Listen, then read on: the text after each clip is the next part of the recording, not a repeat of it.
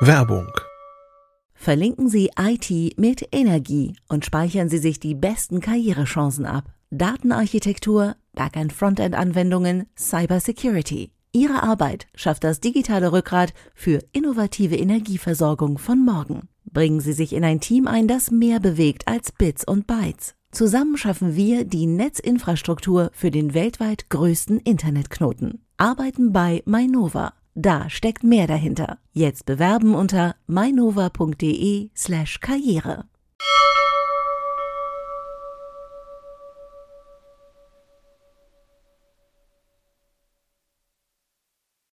Heute bei CT Uplink.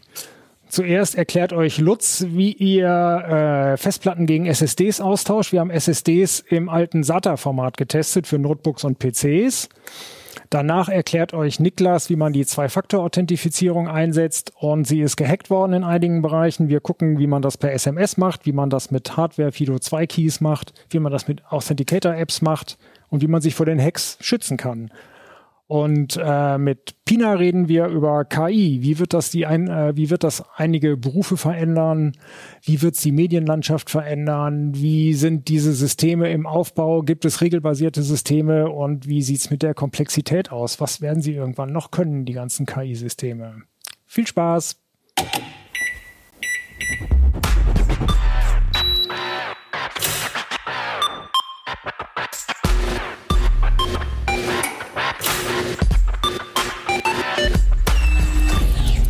CT Uplink.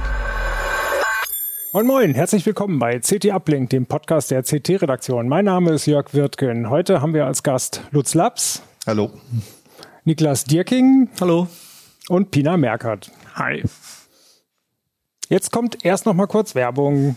Werbung Du bist auf der Suche nach einem Job in der IT-Branche und brennst darauf, Hightech für Millionen von Menschen zu schaffen? Abwechslungsreiche Aufgaben sind genau dein Ding und langweilige Routine ein rotes Tuch? Dann bist du bei AVM goldrichtig. Du kennst schon das Produkt, denn Fritz steht in fast jedem Haushalt und das seit über 30 Jahren. Gestalte gemeinsam mit AVM die Zukunft und entwickle Hard- und Software für Internet und Smart Home. Schau jetzt vorbei unter jobs.avm.de. So, Lutz, du hast SSDs mitgebracht. Ja, tatsächlich. SSDs im unbekannten oder inzwischen nicht mehr so gebräuchlichen Bauformat mit SATA-Anschluss. Also unbekannt würde ich es jetzt ehrlich gesagt Ja, nicht ja. nennen, weil das ist ja nun das, was man, also in dem Festplattenformat kennt man das ja seit 50 Jahren ungefähr. Ähm, ja, aber die sind natürlich so ein bisschen, na, nicht gerade am Aussterben, aber sie, es gibt immer weniger davon, klar. Und äh, sie dienen, glaube ich, heutzutage hauptsächlich noch zum Aufrüsten älterer Rechner. Und ähm, dafür sind sie eigentlich immer noch gut geeignet, denke ich mal. Also so eine Festplatte als äh, Systemlaufwerk sollte man sich heute, glaube ich, nicht mehr antun. Und auch die Dinger sind ja ziemlich billig geworden. Was, Kann man ja was, nicht anders äh, was für sagen. Preise sind das inzwischen? Ähm, man kriegt so ein Terabyte für 50 bis 60 Euro, ein bisschen plus, ein bisschen minus. Okay. Das gebräuchlichere Format für moderne sind ja die, wie heißen sie? M2. M2, Wie sind- M2 wie diese wären da kleinen Riegel. Klassischerweise in der, in der Form 2280, das bedeutet 22 Millimeter breit, 80 Millimeter lang. Da kommt das her. Das sind die Und- Kaugummis. Das sind die Kaugummis, genau, die, die Gumsticks. Und diese klassischen SSDs hier, die kennt wahrscheinlich mehr oder weniger jeder. Ähm, Gibt es halt im gleichen Format als Festplatte, als zweieinhalb Zoll Festplatte, manchmal noch etwas dicker. Und ähm, die Anschlüsse sind die gleichen wie bei den großen Festplatten. Kann man einfach dran stöpseln und ähm, ist sozusagen ein, ein Drop-in-Replacement Für eine alte Festplatte. für eine alte Festplatte oder auch für eine zu klein gewordene SSD.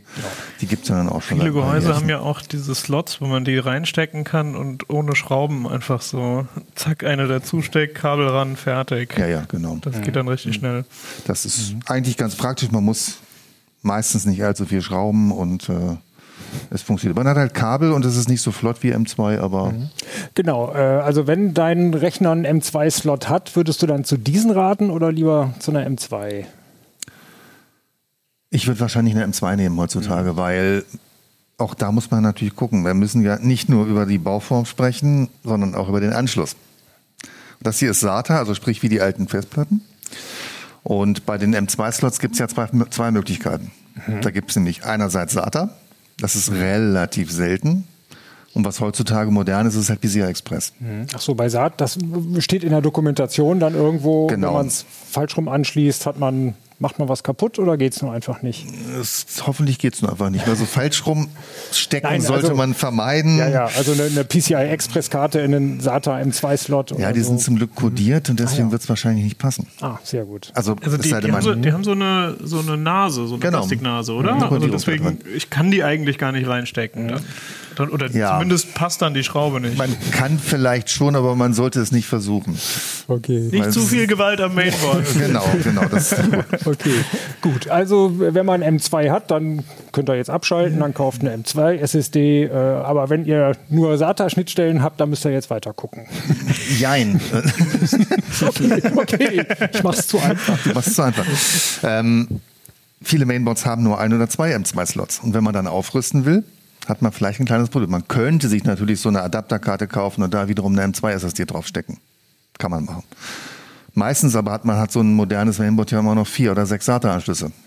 Und Also im wenn man- Gehäuse oft ja sogar noch ein paar Schraubdinger Genau. dafür frei. Ja. Richtig. Das heißt also auch für modernere Boards sind die durchaus noch interessant. Wenn man aber M2 noch frei hat, würde ich wahrscheinlich zu M2 greifen. Okay. Also preislich nimmt sich das wirklich nichts und ähm, wie, wir hier, wie ich hier beim Test gesehen habe, ist das auch teilweise so, dass hier die, ähm, die ganz billigen ähm, Modelle dann so ein bisschen auch aus älteren Komponenten zusammengestückelt werden. okay. Würde ich schon so nennen wollen. Gut.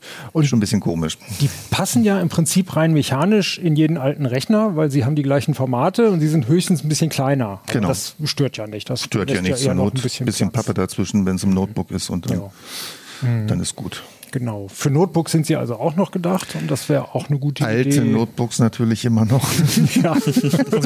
Ich glaube, bei Notebooks hat man schon seit einigen Jahren wenig Glück damit, so eine, so eine, also die, die haben einfach keine Platte, die man rausschmeißen und so eine SATA-SSD reinstecken könnte. Da hat man eher dann noch Glück halt mit so einem kürzeren ähm, M2-Kärtchen, oder? Das ist, Ja, eher noch Glück ist genau richtig. Und aber bei Notebook musst du ja sowieso aufpassen. Was weiß ich, wenn so ein Notebook-Hersteller, der hat ja weniger Probleme als ein PC-Hersteller. Weil der hat seine Komponenten, die er da einbaut. Und genau dafür passt er meinetwegen das BIOS an. Der PC-Hersteller muss gucken, oh, passt da jetzt eine Samsung, passt eine WD, passt eine Transcend, passt das ganze Zeug da alles rein. Und der Notebook-Hersteller sagt sich einfach, "Hm, bei mir sitzt äh, Samsung drin. Und alles andere braucht auch nicht zu funktionieren. Und das ist auch bei Festplatten und bei SSDs so. Das ist also von, bei weiß ich SSD nicht, WLAN-Kärtchen so. und sowas. Ja, ja, ist das auch so? Ja, ja, RAM klar. auch mal. Ne? Ja. Die haben mal so eine Positivliste im BIOS, welche SSDs funktionieren müssen und welche. Naja, eine Negativliste brauchst du da nicht mehr. Ja. und krass. deswegen ist das auch mit dem Aufrüsten von Notebooks immer so ein bisschen schwierig, selbst wenn es M2 ist. Gilt das dann äh, für fertig gekaufte PCs genauso? Die Kann ich dir ja- gar nicht so genau beantworten. Also ich denke mal, ähm, wenn du so ein Dell, HP, sonst was kaufst, ne, Mhm. die haben das schon eher drin. Aber wenn du natürlich einen optimalen PC von der CT baust, dann, dann, dann natürlich nicht. Ne? Ja, das ja äh, würden wir natürlich sowieso empfehlen. Würden wir empfehlen. auf jeden Fall. Auf jeden Fall. So, ähm, gut. Okay, jetzt haben wir uns entschieden. Ich habe so eine Kiste, da kann noch so eine SSD rein. Ein Terabyte. Welche Größen hast du getestet? Ich habe jetzt 500 Gigabyte und 1 Terabyte getestet. Und äh, ich bin jetzt eigentlich auch ganz glücklich, dass ich beide Versionen getestet habe, weil ansonsten wären mir so ein paar Dinge einfach nicht aufgefallen. Okay, also tatsächlich. Also Tatsächlich? Man würde ja denken, pff, ist halt doppelt so groß und sonst Doppelt so groß, einfach doppelt so viele Speicherchips rein? Nein, ist es eben nicht. Also ganz krass. Ich habe hier zum Glück mal, wenn wir vielleicht mal die kleine Kamera hier nehmen. Hm, Ich fange mal Für unsere mit- Zuhörer, für unsere wir haben jetzt Zuhörer. wieder eine Ich Detailkamera. habe hier eine Transcend SSD aufgeschraubt und zwar das ist das hier das 1 Terabyte Modell.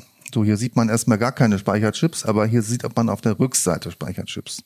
Lutz hält auch jetzt interessant, so dass die Platine deutlich kleiner ist als das Gehäuse. Ja, das ist inzwischen total normal. Ne? Du brauchst also das einfach nicht mehr. So, jetzt haben wir, ich lege mal das mal die Seite oben und jetzt lege ich noch mal die 500 Gigabyte Version dazu Ah, und die ist auf beiden Seiten bestückt. also praktisch dieselbe Platine, Praktisch aber dieselbe einfach die, die Platine. eine ist sozusagen nur halb bestückt und die andere hat dann Genau, aber voll. Das sind 256 Gigabyte Speicher und das hier sind 64 Gigabyte Speicher. hm. Sind nicht Genau. mehr Chips eigentlich manchmal sogar schneller als wenig? Äh, ja, grundsätzlich schon. Ähm, weil der, der Controller beim Schreiben dann die Daten besser verteilen kann, einfach, ne? Ja. parallelisieren kann. Ähm, bei SATA spielt das praktisch keine Rolle. Okay. Weil dazu sind die Dinger immer noch irgendwie schnell genug. Wir reden jetzt mal nicht von QLC und wir reden jetzt mal nicht von der SLC-Cache ist voll und so ein Zeug. Also für die, die wissen, wovon ich rede. Ähm, ja, grundsätzlich ist es schnell genug. Okay. Gut. Über Geschwindigkeit, äh, jetzt hast du schon angesprochen, jetzt müssen wir kurz Genau. über Geschwindigkeit sprechen. Ich meine, das ist spannend genug. Haha. okay, äh, wie schnell sind die im Test? SATA kann ja 6 Gigabit pro Sekunde, also sprich so 560 Megabyte pro Sekunde. Das erreichen die auch alle beim Lesen, beim Schreiben sind die so bei 500. Und wenn es dann eben so ein bisschen länger dauert mit dem Schreiben, meinetwegen, wenn man die ganze SSD vollschreibt, dann merkt man natürlich, wo der Speicher, ähm, welche Qualität der Speicher hat sozusagen. Das heißt, QLC-Speicher geht dann im Endeffekt runter so auf unter 100 Megabyte pro Sekunde. DLC so bei 200. Da sind halt die ganzen Caches voll und dann muss direkt in den Speicher geschrieben werden. Okay. Das heißt, von der Geschwindigkeit wird man schon sagen, SSD und SATA passt ganz gut zusammen. Oder was schaffen die M2s? Die PCI Express M2s? Naja, wir haben da in dem, in dem gleichen Heft, über das wir hier reden, äh, das hätte ich vielleicht auch mal mitbringen können, habe ich vergessen, eine der ersten PCI Express 5.0 SSDs, die ähm, Crucial. Und die schafft beim Lesen und beim Schreiben so rund 12 Gigabyte pro Sekunde. 12 Gigabyte. 12 Das ist schon- Gigabyte, das ist eben schon mal ein echter, echter Unterschied. Ungefähr das 20-fache, ne? Okay, Ähm, ja. Naja, so, so So ungefähr. ungefähr so. Passt schon. Ne? Reicht. Reicht. Äh, das heißt, gut, die Schnittstelle ist relativ frisch noch und ähm, also auch so eine PCI Express 4.0 SSD schafft halt irgendwie 7,5 Gigabyte. Aber äh, das ist sozusagen auch nur in den Cache. Also ich habe sozusagen einen kurzen Moment, wo ich 12 Gigabyte schreiben kann bei dann so einer ganz schnellen NVMe SSD, aber das wird dann mit der Zeit, wenn ich große Sachen schreibe, wird das dann weniger. ja, beziehungsweise auch mal wieder Jein. die Frage ist, was du unter groß verstehst. Naja, keine Ahnung, vielleicht habe ich irgendwie Video aufgenommen und habe schon so, sagen wir mal, 30 Gigabyte als Datei oder Das ist so. ein Pups. Das äh, kannst du einfach reinschreiben. Die da so, so groß sind die Caches auf jeden Fall. Okay. Und ähm, beim Wegschreiben aus deinem Videoschnittprogramm, was ist wahrscheinlich eher dein Videoschnittprogramm, was die Datenrate begrenzt und nicht die SSD. Also ich, ich glaube, im Alltag habe ich einfach nicht mit größeren Dateien zu tun. Also genau. so, so Videos sind eigentlich immer noch das, das Größte, was so vorkommt. Und bei mir fliegen erstmal noch irgendwie so äh, Dateien, so, so Dumps mit äh, Parametern von neuronalen Netzen rum. Die sind auch mal 5 Gigabyte oder so.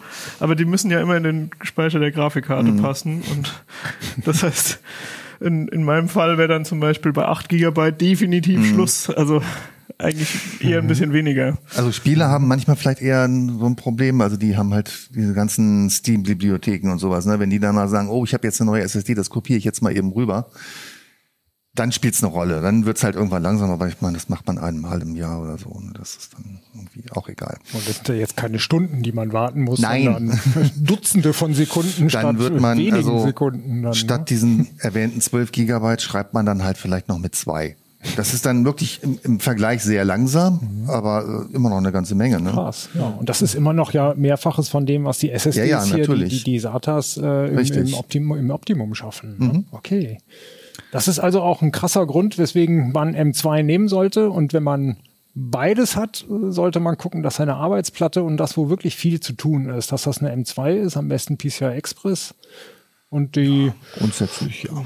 große Müllarchivplatte, das kann dann eine, eine SATA-SSD sein. Oder noch eine Festplatte, je nach Größe, die man braucht. Naja gut, Festplatten sind noch lange nicht tot, aber ich glaube aus dem privaten Rechner, solange man nicht irgendwie wirklich diverse Terabyte braucht, würde ich sagen, werden sich wahrscheinlich die meisten unserer Leser auch eine 2 Terabyte SSD leisten können. Wie kost, was kosten die so momentan? Naja, Dann 100 etwa Euro vielleicht oder so. 100, Ne? Okay. Mhm. ja. Also da würde ich dann eigentlich keine, es ist äh, keine Festplatte mehr im Rechner haben wollen, sondern nur wenn es wirklich um größere Daten geht. Ich finde die hier halt also als Upgrade-Pfad eigentlich gut. Also bei, bei mir war es zum Beispiel so, ich habe mir äh, vor gut zwei Jahren äh, einen neuen Rechner gekauft, so ein Ryzen, der dann PCI Express 4 konnte.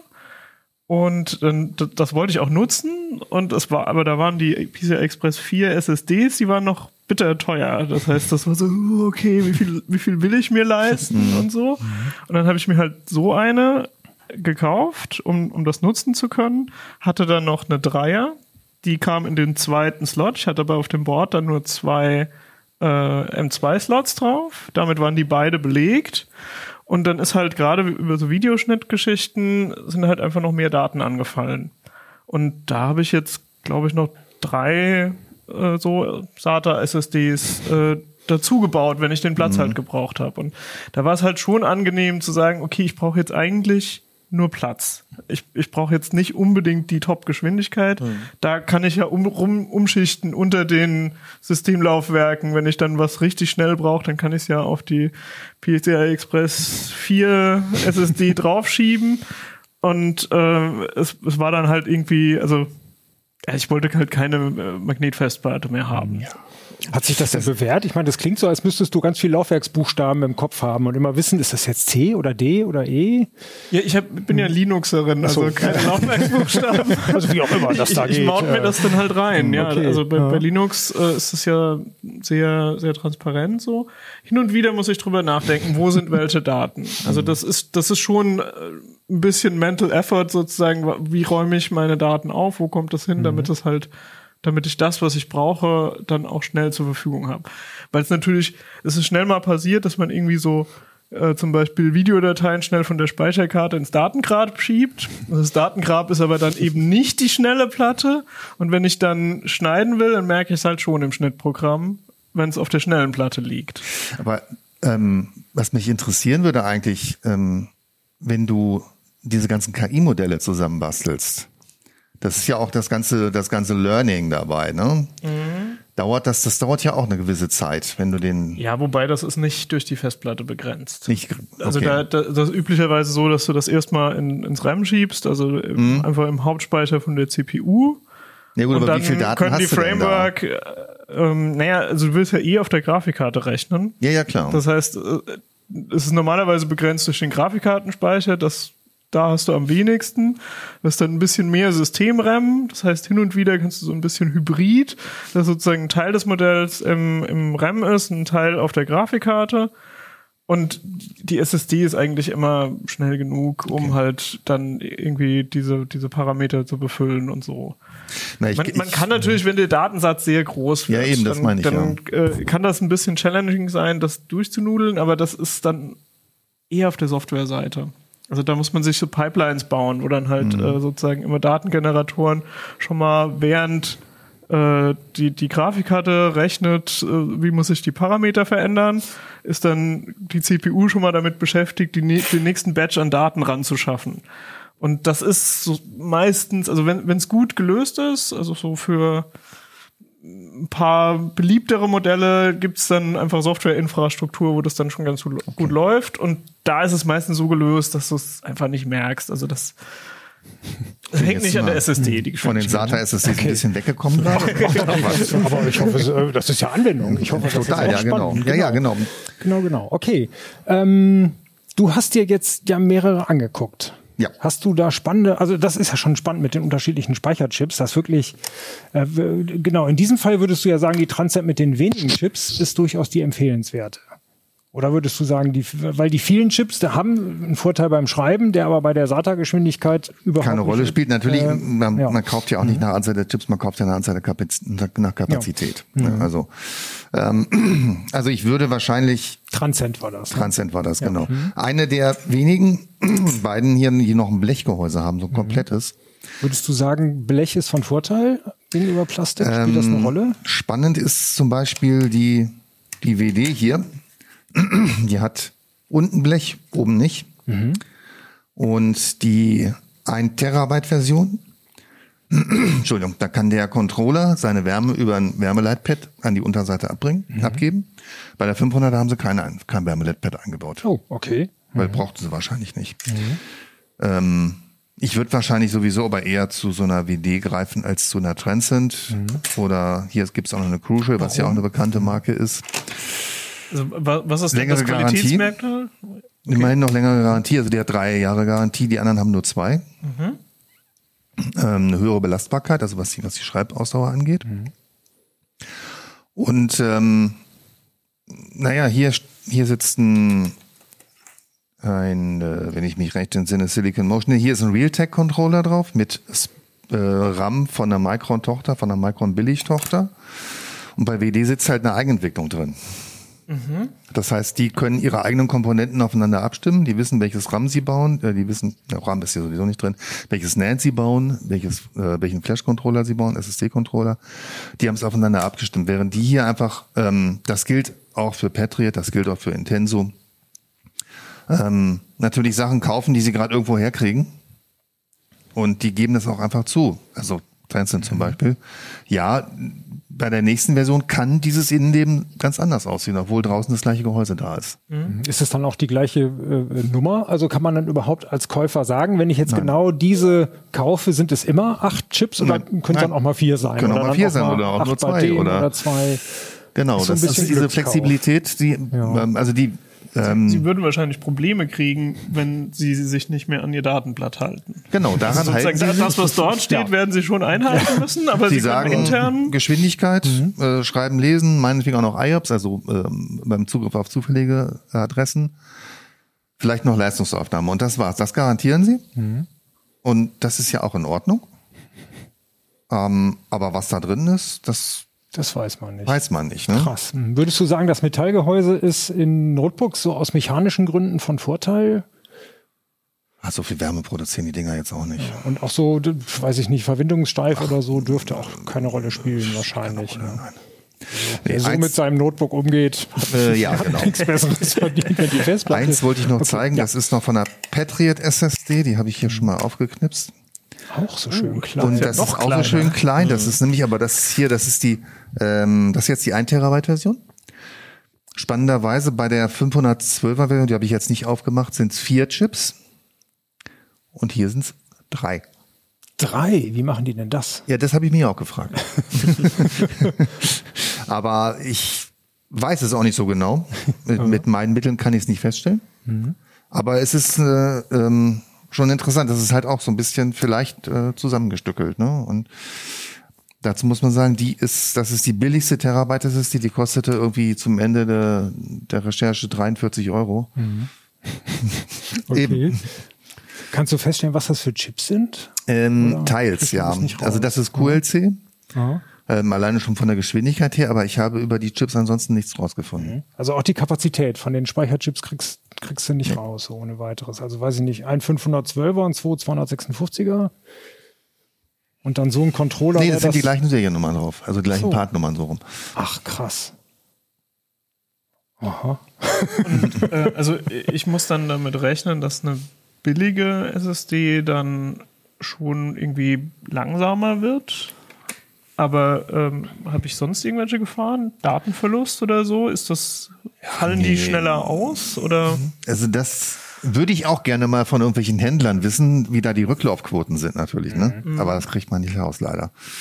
Und für uns macht so ein Langzeittest auch keinen Sinn, weil genau dieses Nee, Ding wir- wird man wir nie wieder ja, kaufen können. Wir ne? hatten ja einen Langzeittest. Ja. Mhm. Äh, natürlich nicht mit jeder SSD, die im Heft war, aber da war ja eigentlich das Ergebnis, die haben viel länger gehalten, als beworben war. Also es war eigentlich sehr positiv Mhm. für, für die Kunden und eigentlich auch eher so das Ergebnis, man braucht sich keinen Stress machen. Die das ist grundsätzlich das Ergebnis, ja. Wo wir natürlich dann, nachdem, ich habe ja dann später noch mal einen Artikel über Flash-Grundlagen gemacht. Auch in dem gleichen Heft? Äh, nee, nee, nee, nee, das ist schon zwei Jahre her. Ach so, okay. Mhm. Ähm, aber der, der Dauerlauftest, von dem Pina gerade sprach, der ist halt irgendwie fünf Jahre her, Ja. glaube ich. Ne? Findet ihr Und, auch ähm, äh, bei uns schön im Archiv. Das ist Genau. einer der meistgeguckten Videos auf dem Heise YouTube-Kanal. Und wir mussten leider feststellen, nachdem ich diesen Grundlagenartikel nochmal gemacht hatte, mit einem externen Autoren, der von äh, Swissbit kam, der halt so eine, eine Schweizer Firma, die ähm, im Profibereich arbeitet. Und der Typ hat wirklich echt viel Ahnung gehabt. Muss ich leider feststellen, so wie wir das damals gemacht haben mit dem Dauerlauftest, war das gar keine gute Idee. Aber Oh. es ist Ah, nicht so schlimm. okay. So grundsätzlich stimmen die Ergebnisse. ja, Also das gilt natürlich sowieso. SSDs gegenüber Festplatten kann man nehmen. Irgendwie äh, Langzeit, äh, dass, dass die SSDs schneller kaputt gehen als Festplatten, ist doch Nein. mittlerweile höchstens andersrum, dass die Festplatten eher kaputt gehen als die SSDs inzwischen. Ne? Ja, da muss man ja mal vorsichtig sein. Es gibt ja diese Backblaze-Statistiken. Ja, das ist so ein großer Cloud-Dienstleister, der irgendwie mit, ich habe vergessen, 120.000, 150, 200.000 S- äh, Festplatten arbeitet. Die stopfen also jeden Tag da irgendwie mal wieder ein paar neue rein. Und früher haben sie halt reingestopft, was sie irgendwo billig kriegen konnten. Auch Desktop-Platten, die dann eben auch unter die Uhr gelaufen sind. Ähm, daraus kommt dann oder kam dann damals der Nimbus, man kann auch Desktop-Platten genauso gut in den Server stecken. Äh, nein, funktioniert nicht. Sie sind auch davon abgekommen. Und mittlerweile haben, mittlerweile haben sie auch SSD-Statistiken. Aber nicht so viele. Und ja, die sehen auf Anhieb ein bisschen besser aus.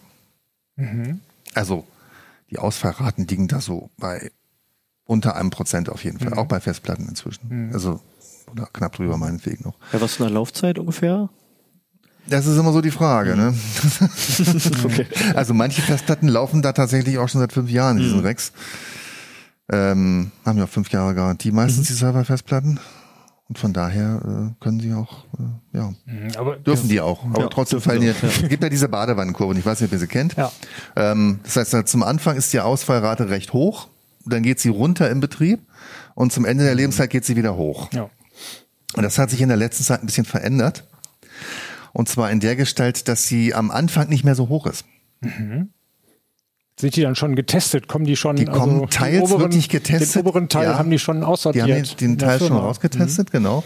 Und natürlich ist vielleicht auch eine kleine Verbesserung in der Fertigungsqualität. Also was weiß ich, typisch, dass die ja auf die kalte Lötstellen am Anfang Mhm, okay. kommen. Und die, das ist dann eben einfach nicht mehr. Griff, Also am Anfang fallen sie jetzt anscheinend echt weniger aus. Mhm. Um, ja, was ja eigentlich nur positiv ist.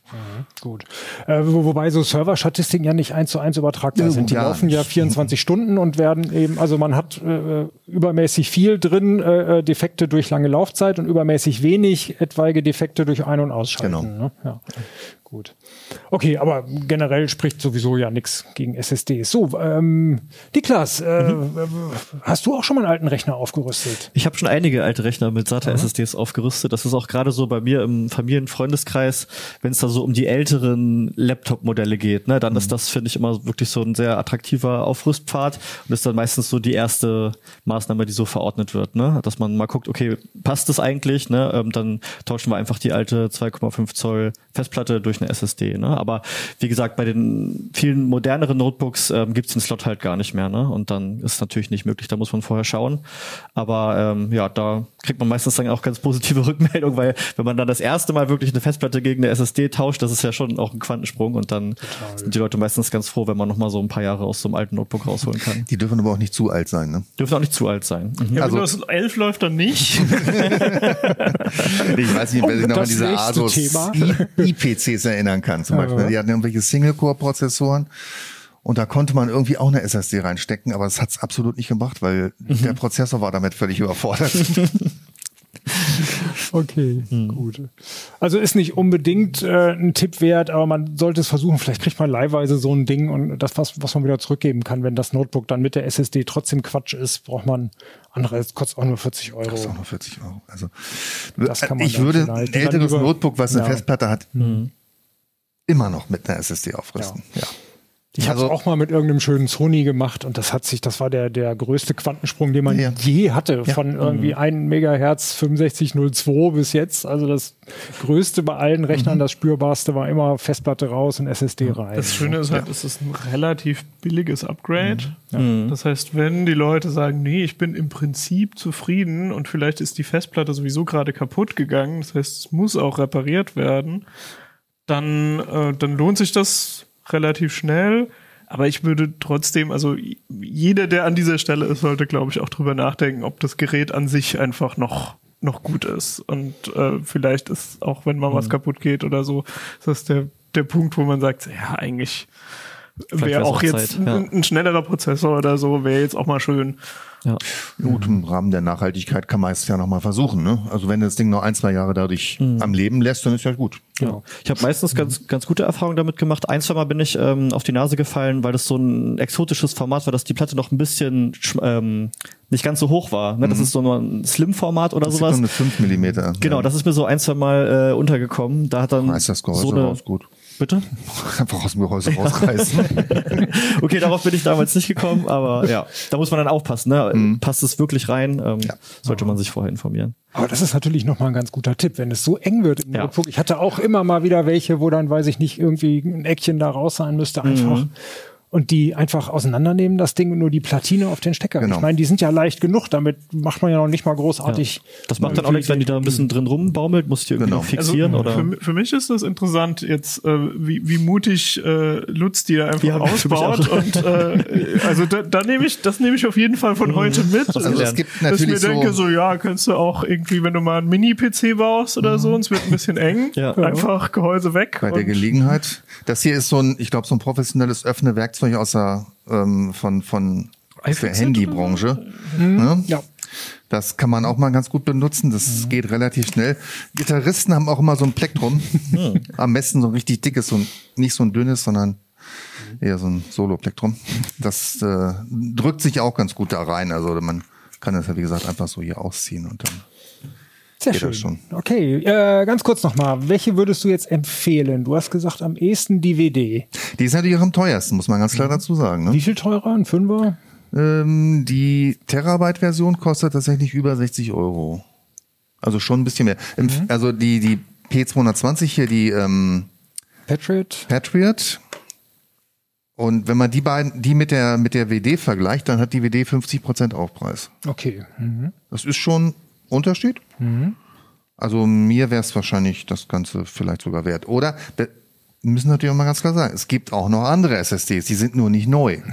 Okay. Wir haben jetzt SSDs getestet, die im letzten Jahr auf den Markt gekommen sind. Ich gehe mal schon davon aus, dass viele unserer Leserinnen und Zuhörer ähm, ganz andere SSDs im Rechner haben und auch eigentlich SSDs hier verm vermisst haben Im Test. im Test. Solche kleinen Marken wie Samsung oder so. Aber die haben nichts Neues mehr auf den Markt gebracht. die haben nichts Neues auf den Markt gemacht und deswegen haben wir sie nicht mit in den Test reingenommen, klar. Gibt's die alten noch zu kaufen? Ja, ja. Und was würdest du so im Vergleich sagen? Grob? Kannst du sagen, alt, also würdest du generell von alten SSDs abraten? Nein. Nee, ne? Also, Warum? Genau, getestet haben wir die ja alle, da müsst ihr halt ein bisschen recherchieren in den alten CTs und dann habt ihr vergleichbare Testergebnisse. So sieht das aus. Okay, cool. Vielen Dank bis dahin. Gerne. CT Uplink. Jetzt kommt noch mal kurz Werbung. Werbung. Du bist auf der Suche nach einem Job in der IT-Branche und brennst darauf, Hightech für Millionen von Menschen zu schaffen? Abwechslungsreiche Aufgaben sind genau dein Ding und langweilige Routine ein rotes Tuch? Dann bist du bei AVM goldrichtig. Du kennst schon das Produkt, denn Fritz steht in fast jedem Haushalt. Und das seit über 30 Jahren. Gestalte gemeinsam mit AVM die Zukunft und entwickle Hard- und Software für Internet und Smart Home. Schau jetzt vorbei unter jobs.avm.de. So, Niklas, du hast als Thema Zwei-Faktor-Authentifizierung mitgebracht. Ähm, wir habt, äh, ihr habt im Heft ja eine lange Artikelstrecke dazu in Ausgabe 11, die gerade im Supermarkt und an den Kiosken ist. Ihr habt Zwei-Faktor-Authentifizierung vor allem gehackt. Also, oder zuge nee, doch, ihr habt sie selber. Wir haben die gehackt hacken lassen, genau, da haben wir mit einem externen Autoren zusammengearbeitet, aber insgesamt ging uns, ähm, ging es uns im Titel darum, die Schwachstellen auch von Zwei-Faktor-Authentifizierung aufzuzeigen. Genau. Vielleicht gucken wir noch mal kurz Zwei-Faktor-Authentifizierung. Die meisten von euch werden es ja kennen. Das heißt, man loggt sich nicht nur mit einem Passwort ein, sondern sagt danach noch, ich will jetzt so eine ID, die ich jedes Mal eintippen muss oder das erste Mal, wenn ich an einem Rechner bin. Und diese äh, Zahl kriegt man dann zum Beispiel per SMS zugeschickt oder über so eine spezielle Zwei-Faktor-App zum Beispiel. Google Authenticator oder Genau, das wäre so das bekannteste für so ein Einmalpasswort. Ähm, genau, es gibt unterschiedliche Möglichkeiten. Ja. Genau, was wir noch hier liegen haben, sind die YubiKeys. Du hast selber auch eins. Das ist Genau, ich habe hier einen zum Beispiel am, ähm, am Schlüsselbund. Äh, Pina hat auch einen am Schlüsselbund. Ich habe sogar zwei. Ich, ich Sogar wollte zwei. einen mit USB-A und einen, äh, dann hatte ich irgendwann USB-C-Slots und dann habe ich mir noch einen zweiten gekauft und genau. jetzt einfach überall zwei Schlüssel angegeben. Das sind, äh, die sehen so aus wie USB-Sticks, also wie super dünne und kleine USB-Sticks und die muss man dann quasi reinstecken in den Rechner. Genau, und, die steckst du äh, ein und sobald du dich dann ähm, einloggst, dann blinkt das einmal kurz auf, dann legst du einfach deinen Finger drauf. Es gibt die auch nochmal mit biometrischen Verfahren ähm, und so weiter abgesichert, dass es nochmal mit dem Fingerabdruck zusätzlich ist. Die sind auch so, so ruggedized Gehäuse und äh, bei denen, also muss man echt sagen, der eine, der USB-A, den habe ich jetzt schon viele Jahre am Schlüsselbund und der sieht jetzt auch schon gut verkratzt aus und so. Das hat ihm aber nicht geschadet. Also Meinem auch nicht. das, die halten das wirklich aus. Man, kann die, man kann die richtig schlecht behandeln und äh, sie, sie tun es einfach weiter. Das ist eine richtig stabile Konstruktion. Ja. Wie funktionieren die eigentlich am Handy? Kann man das machen? Äh, den USB-C kannst du reinstecken Genau. einfach. Es gibt aber auch welche mit NFC. Genau, Also- der, der hier Ja, hat, okay, das, ist ein, okay. das ist ein Fünfer, der hat auch NFC, die kannst du dann halt hinten so Mhm. an, den, an die Antenne halten. Geht das auch bei Apples? Da ist doch der NFC nicht für alle freigeschaltet, oder? Kein Oder- iPhone. Da bin ich ehrlich gesagt auch überfragt, also mit dem iPhone. Tut uns leid, müsst ihr selber beantworten, wissen wir nicht. Okay. ähm, ja, spannend. Äh, welche Verfahren gibt es noch? SMS, Genau, Hardware-Keys? es, es gibt SMS, so eine- es so gibt eine ähm, Authenticator-App. die, ähm, diese Time-Based ähm, One-Time-Passwords, ne, TOTP, ähm, wo man dann genau zum Beispiel Genau, über, Google Auth- Authenticator Google- ist das. Genau. Äh, da gibt es also zum Beispiel, wer lieber den Microsoft Authenticator benutzt, der ist quasi, der macht exakt das Gleiche. Hoppala. Oh, Jetzt- wenn ihr das hört, wir haben hier gerade Bohren. Baustelle. Ich glaube, wir müssen mal kurz unterbrechen und schauen, wer hier im Nebenraum bohrt. Dann setzen wir gleich nochmal an. Entschuldigung. So, wir sind wieder da. Die Bauarbeiter haben wir Kaffee trinken geschickt und wir können jetzt ganz in Ruhe fertig machen. Wir waren bei den YubiKeys, die Hardware für Zwei-Faktor-Authentifizierung. Die kann man auch mit Fingerabdruck auslösen. Das ist ja spannend. Äh, die auch nicht. Diese nicht, so, nee. diese Die- nicht. Die, haben, die haben eine Taste. Also die, äh, das ist so Teil des Protokolls sozusagen oder die, dieses Standards, ähm, dass die sozusagen irgendeine Form von physischer Interaktion erfordern. Äh, und die Interaktion muss auch mit dem Gerät, also die kann, die kann man nicht über einen Tastendruck auslösen oder so. Ähm, aber das ist halt das, die einfachste Interaktion, die irgendwie möglich ist. Ich tippe Ich einfach da, auf diese Taste. Ich, Ja. Genau, ich bin da, ich, ich habe etwas gemacht. Äh, mehr, mehr sagt man eigentlich. Ja, der zweite Faktor ist ja auch dieser Besitz. Genau, der, der, der zweite Faktor ist das, das Ding, also dass ich das habe und da ist halt so ein äh, ein Security-Chip drin. Also genau, das ist darin so ein, steckt ein Geheimnis. Ja.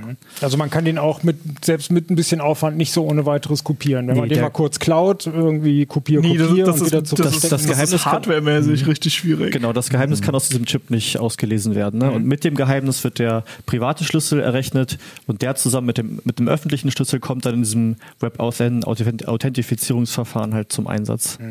Und das bieten ja schon ganz schön viele Dienste an, dass es so geht. Ne? Das werden immer mehr, genau, aber ja, es lässt vielleicht schon noch zu wünschen übrig. Ne? Also es wäre schon cool, wenn es äh, wenn's noch mehr Leute. Also, noch mehr Aber wenn es denn Nennenswert gehackt wurde, jetzt warum? naja, okay, dann fangen wir mal, steigen wir mal nämlich damit an. Eine Sache würde ich vorher noch gerne klären, genau. Ja. Nämlich, wenn ihr plant, darauf umzusteigen, also entweder SMS als Verfahren, was würdest du dazu sagen? Gut oder nicht gut? Nicht gut, aber besser als nichts. Ne? Okay. Also, ne, das ist, also wir haben auf diesen Titel ganz bewusst geschrieben, gehackt trotz Zwei-Faktor und nicht wegen Zwei-Faktor. Ne? Also das ist eine ganz wichtige Message. Ähm, jede Zwei-Faktor-Authentifizierung ist besser, als seine Online-Konten nur mit Passwort zu schützen. Ne? Das kann man erstmal so festhalten. Und auch dieser erste Faktor, das Passwort, da sollte man sich natürlich Mühe geben, für jeden Dienst nur ein eigenes Passwort, ähm, am besten einen Passwortmanager benutzen und so weiter. Das sind ja eigentlich alles alte Kamellen sozusagen. Ähm, Schutz mit Zwei-Faktor ist immer besser, aber nicht alle Verfahren sind gleich sicher.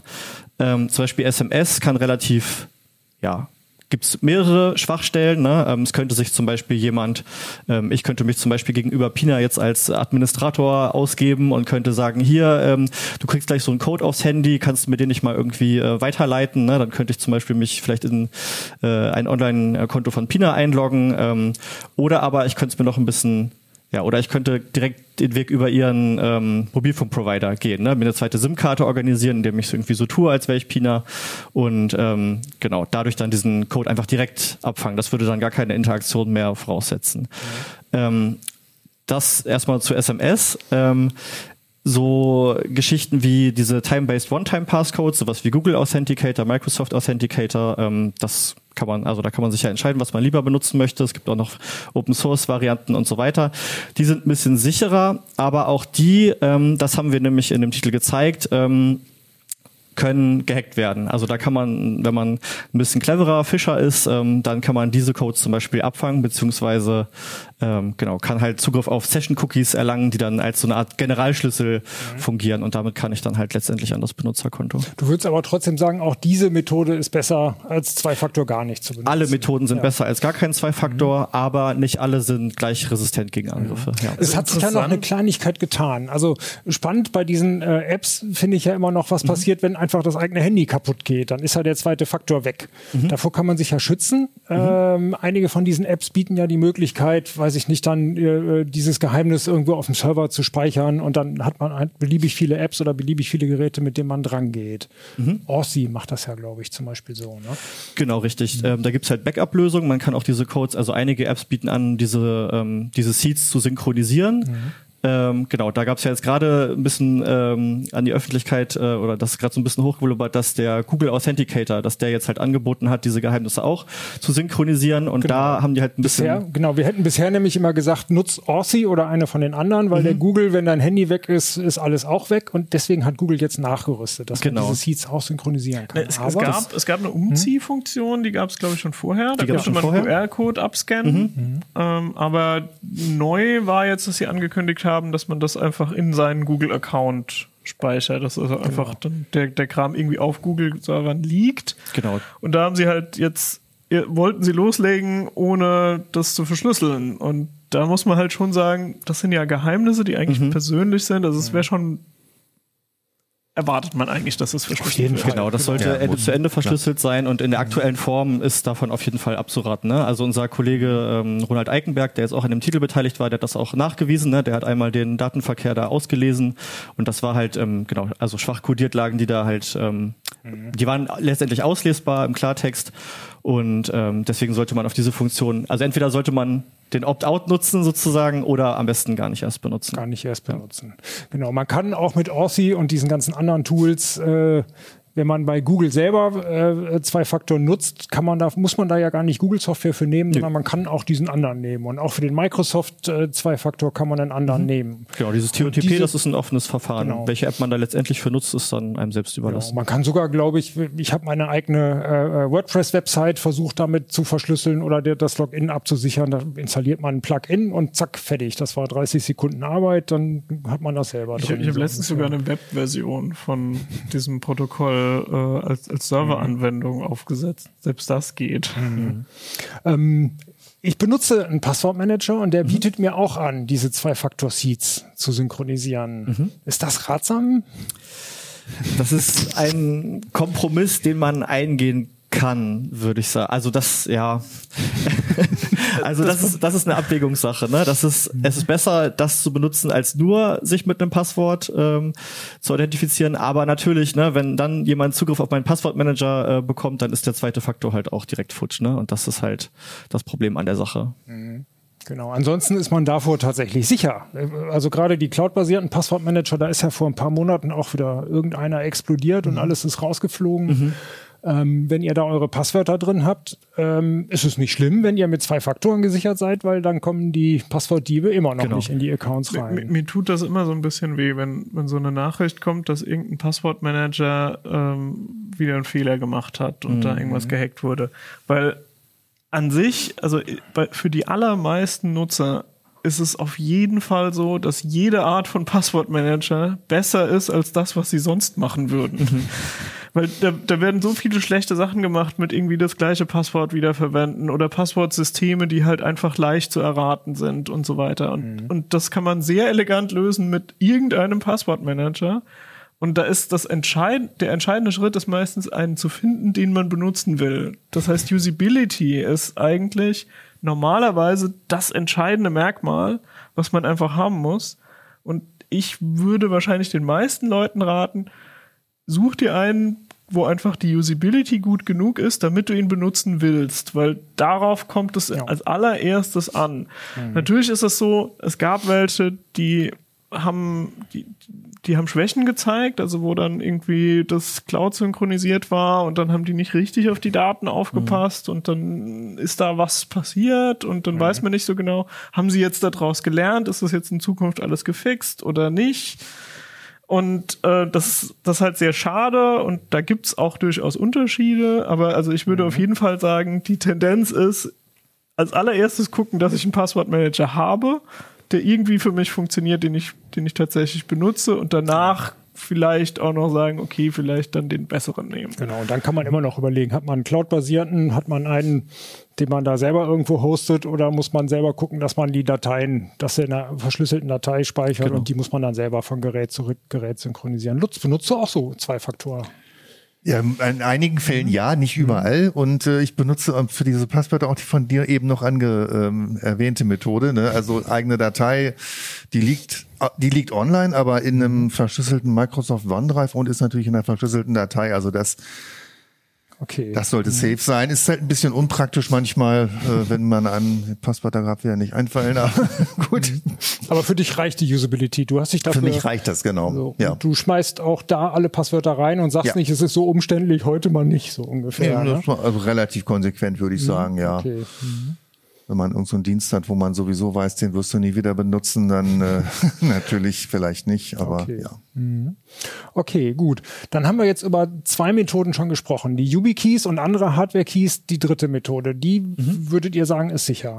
Genau, die ist ähm, Würde deutlich sagen, ist sicherer als das sicherste. Genau, das ist das sicherste und ähm, das ist auch, ähm, das haben wir auch in dem Rahmen jetzt von diesem Titel aufgezeigt, weil wir da halt ein, ja, so eine Art Beispiel-Hack durchführen haben lassen von einem ähm, Autor, mit dem wir zusammengearbeitet haben, Christian Dölling, Sicherheit, Sicherheitsexperte und der hat ähm, mit einem Tool, das heißt ähm, Evil Jinx 2, äh, demonstriert, wie man nämlich ähm, genau diese OTP-Codes zum Beispiel, ne, also dass die einen nicht effektiv äh, schützen. Ne? Wir haben da gezeigt, dass ähm, OTP-Codes, das sind die von diesen Genau. Authenticatoren. Diese Einmalcodes, TOTP richtig. haben wir sie eben auch mal genannt, Einmalpasswörter. Einmal Diese sechsstelligen. Dinger meistens. Genau, diese ja. Dinger. Und ähm, der hat halt mit diesem Tool ähm, gezeigt, dass es halt, also vielleicht muss man kurz ein paar Sachen zu dem Tool noch sagen, das ist eine sehr raffinierte Angelegenheit. Und zwar dieser, ähm, dieses ähm, Evil Jinx 2, wenn man das halt auf seinem Server installiert, dann, dann fungiert das als ein Reverse Proxy zu einem zu einer legitimen Zielseite. Ne? Also zum Beispiel, wir haben ähm, in dem Artikel das so gemacht, dass ähm, der Evil Jinx halt ähm, github.com durchgereicht hat. Ne? Das heißt, der Angriff war jetzt auf einen fiktiven ähm, Entwickler und äh, der seinen Account mit einer Zwei-Faktor-Authentifizierung geschützt hatte, mit so einer OTP-App. Sein, sein GitHub-Account. Genau, sein GitHub-Account. Und ähm, jetzt musste sozusagen unser, unser fiktiver Fischer eben nur noch halt diese, ähm, diesen, diese, ähm, dieses Evil Jinx unterjubeln halt, ne? Diese Phishing-Seite, die halt unter einer eigenen Domain läuft, also nicht unter der Originaldomain github.com, sondern unter einer, die ihm gehörte. Aber es war sozusagen, ähm, es konnte sich jetzt für den Entwickler hat es sich jetzt nicht anders, also hat es nicht anders ausgesehen oder sich anders bedient als ähm, die legitime Zielseite. Ne? Und das ist halt eine sehr raffinierte Sache, weil halt auch zum Beispiel das Evil Jinx, das besorgt sich dann so Let's Encrypt-Zertifikate. Ne? Das heißt, ich bekomme auch oben im Browser in der Adressleiste dieses kleine grüne Schloss angezeigt. Ich wähne mich halt in Sicherheit und ähm, genau, der Zwei-Faktor-Code schützt mich aber jetzt in der Form gar nicht, weil das Evil Jinx in der Mitte sitzt zwischen dem Browser des Opfers, der legitimen Zielseite github.com als Man in the Middle oder Adversary in the Middle und den ganzen Datenverkehr mitliest. Ne? Auch wenn es für das Opfer so aussieht, als wäre das, N, also als wäre das komplett transportverschlüsselt. Und was da der entscheidende Punkt ist, dass halt diese ähm, Cookies gestohlen werden, ne? also kleine Datenpakete, die ähm, mein Browser sonst abspeichert, wenn ich mich bei github.com einlogge. Und ähm, sobald die jetzt in dem Besitz des Hackers sind, kann er halt damit Zugriff auf den Account von dem Beispiel Das heißt, Entwickler bekommen. Das hat dann im Endeffekt gar nicht wirklich etwas mit dem Code gemacht, Ja. also mit den sechs Ziffern, die ich Genau. eingegeben habe, sondern die sind einfach weitergereicht worden an Richtig. GitHub und GitHub schickt dann dieses Session-Cookie zurück Genau. und dieses Session-Cookie ist dann sozusagen Der Generalschlüssel, der man so. Generalschlüssel, Ja. um an alles Und ranzukommen. das kann der Server sich einfach merken und für Richtig. GitHub sieht es so aus, als wäre da ein ganz normal eingeloggter User, der jetzt Ja. halt zwei Monate Das- online genau, bleibt. das- das geht auch mit einem Security Key, das geht oder? nicht mit so einem Security äh, Key, weil der ähm, der Clou an dem Fido 2 ähm, Verfahren oder an dem Web WebAuthn Verfahren Mhm. ist halt, dass die Domain da Teil des Authentifizierungsprozesses ist, ne? Weil dieser private Schlüssel, der wird ja ähm, zum einen mit dem Geheimnis, was in diesem ähm, was in dem Kryptochip drinsteckt und der Domain. Also das ist alles, wird alles mit einbezogen in die ähm, Generierung dieser Keys und deswegen würde das nämlich in dem Fall nicht funktionieren. Weil der, An äh, weil der, der Angegriffene sozusagen eine falsche GitHub. Punkt, weiß ich nicht, blöd genau, oder. richtig. Da würde der YubiKey dann so. sozusagen meckern und sagen, nee, Moment mal, das ist ja gar nicht die Seite, auf die du eigentlich möchtest. Also ja. da- ich, die, die Authentifizierung klappt dann quasi nicht. Also ich kann Ja. nicht dann, äh, das, das Login mit dem zweiten Faktor wird nicht funktionieren, wenn es da noch so ein Man-in-the-Middle-Proxy gibt. Genau. Und deswegen gibt es halt nie einen Session-Cookie, weil das Ja. Session-Cookie würde ja normalerweise schon Richtig. den Weg nehmen, Ja. aber Genau.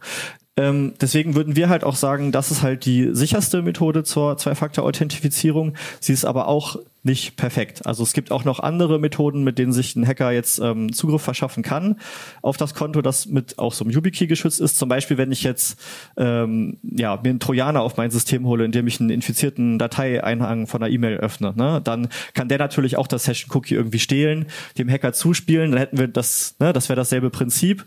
Ähm, Genau, und dann hätte er auch Zugriff auf den Account, der damit geschützt ist. Bloß in dem Fall hat jetzt der YubiKey sozusagen, war gar nicht in die Authentifizierung involviert, ne, sondern das Session-Cookie wurde halt anderweitig ab, abgegriffen. Kann man sich davor schützen?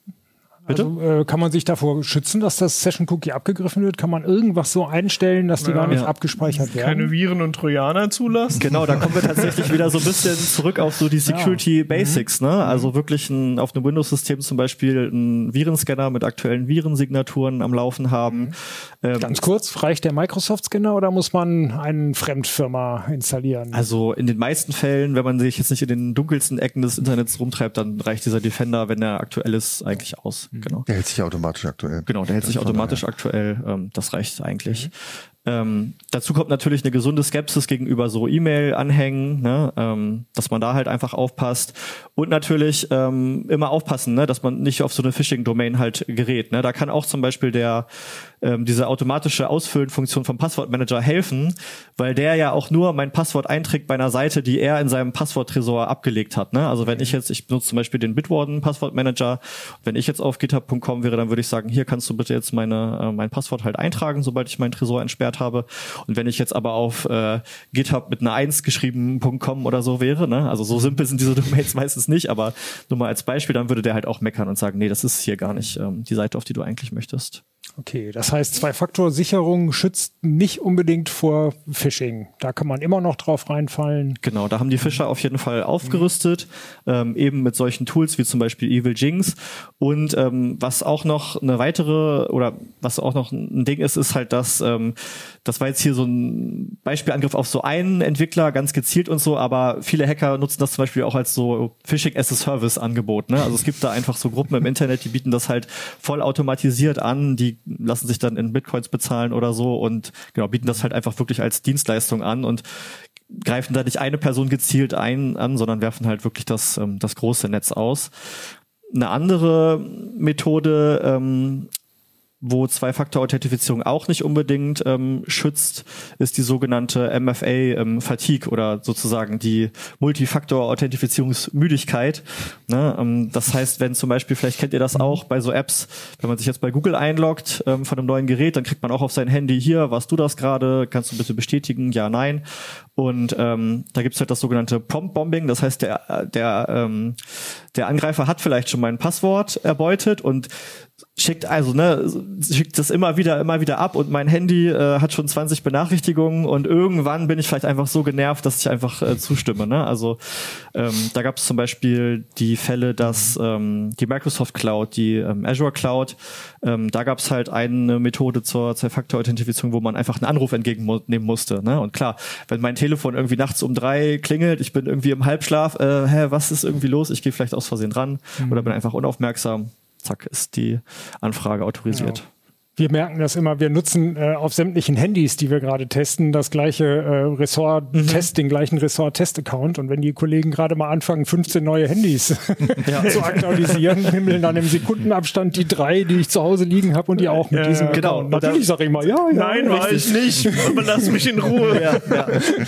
ne, normalerweise würdest du dann wahrscheinlich nicht jetzt jedes Mal deinen Kollegen anrufen und sagen, hier steckst du jetzt wirklich gerade dahinter, sondern dann legt man es halt ab. Ne? Ja, Dann du weißt weil ein ja Kollege mit der Bahn kommt und Ja. Und äh, wenn dann die Bahnverbindung, der macht dann auch jedes Handy, aktiviert das- ja dreimal, bevor es funktioniert hat. Also, Das Interessante ist, also beim, beim Google-Account kann ich ja ähm, ein Android-Gerät äh, dazu bringen, dass es mir die Frage stellt, ob ich das gerade bin, die sich da einloggt. Und äh, das ist an sich eine, total, also eine relativ sichere Methode, weil das eigentlich das, das TPM im Handy benutzt und den Fingerabdruckscanner.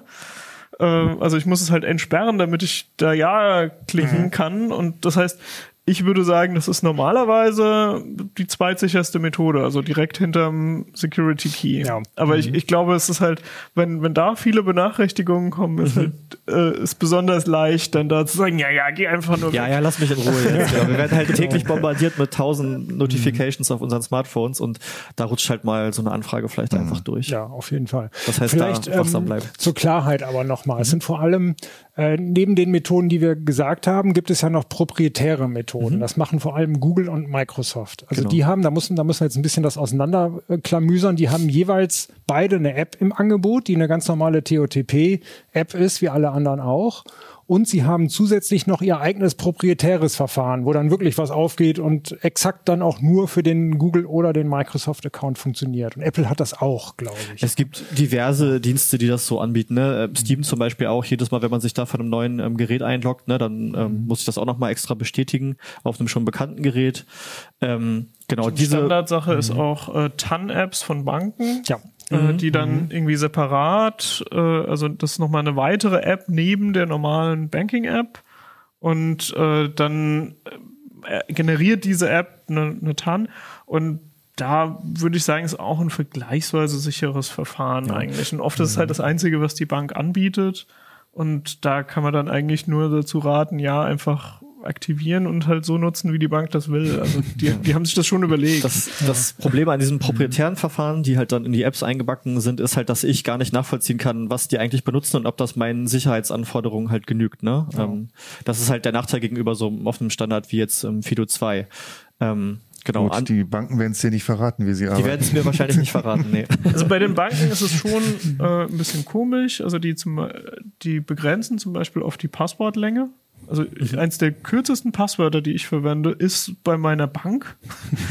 Welche Bank das unbedingt, ich Ja. bin bei der DKB, die, erlauben nur fünf, fünf Zeichen Passwörter. Äh, ich, fünf, ja. Also das ist schon irgendwie, das ist krass kurz. Das ist Ähm, nochmal eine ganz andere Baustelle auf jeden man, Fall. man, man, kann da, also es muss keine, keine PIN sein, also es können auch äh, Buchstaben und so sein, nicht nur Ziffern. Äh, das ist ein bisschen mehr, aber eigentlich äh, würde ich Das das, ist nur sonst für nirgends Login. verwenden. Das, das für den Login dann und dann ist da zwangsläufig noch so ein zweiter Faktor dabei. Ähm, aber eigentlich, also mir wäre es eigentlich recht. Die DKB würde mir erlauben, so, so einen Schlüssel zu benutzen, weil ich die ja habe. Und ich komme mir immer so ein bisschen komisch vor, dass mein GitHub-Account, wo ich eigentlich nur öffentliche Repos habe und so, wo ich dann denke, ja klar, wäre jetzt schon blöd, wenn da jetzt irgendwie jemand Malware in das CT-Projekt injecten könnte oder so. Würde dann Aber- ja sehr schnell potenziell viele Leute betreffen. aber, aber äh, ne, also zunächst mal ist die Angst natürlich einfach beim Geld erstmal größer. Und das ist, äh, das ist ein bisschen schade halt, dass, dass die Banken da auch immer so ihre eigenen Verfahren priorisieren. Da werden wir auch mal unserem Kollegen Bescheid sagen, dem Markus Mons, der so viele Banken immer testet und die ganzen Zugänge, dass er da einfach mal einen schönen Test von macht und dann wechseln wir alle einfach das Konto zu irgendeiner Bank, wo man mit dem, mit dem Fido 2 sich authentifizieren kann. Das finde ich ganz schön. Also trotz der ganzen Angriffe würdest du dazu raten, zwei Faktoren Unbedingt. immer aktivieren, wenn es geht. Unbedingt immer das sicherste Verfahren, was mir zur Verfügung steht. Ne? Wenn das SMS ist, dann ist es halt so, besser als nix. Ähm, genau, Fido 2 schützt auch gegen Phishing, ähm, ist aber halt auch, ähm, genau, kann halt auch angegriffen werden oder kann auch äh, umgangen werden, wenn mir halt diese Cookies auf anderen Wegen geklaut werden. Ne? Zum Beispiel, indem ich halt ein infiziertes System benutze. Ja. Generell ist es doch auch sinnvoll, immer darauf zu achten, dass sein eigener zweiter Faktor auch mal kaputt oder geklaut oder also Richtig. Ja, auf man jeden sollte, Fall man sollte zwei irgendwie, Keys äh, oft haben, gibt es so ne? Backup-Codes, die man ausdruckt und Oder dann das, in einen Tresor legt oder so und solche Sachen Ja. sollte man machen, weil äh, es kann halt sein, dass zum Beispiel dann der Google Authenticator weg ist, weil das Handy halt kaputt gegangen ist oder so. Genau. Und dann, dann kommt man nicht mehr ran und ähm, da ist natürlich ist das eine Gefahr, dass jemand irgendwie an diese Backup-Codes kommt, weil damit kriegst du den Account ja auch auf.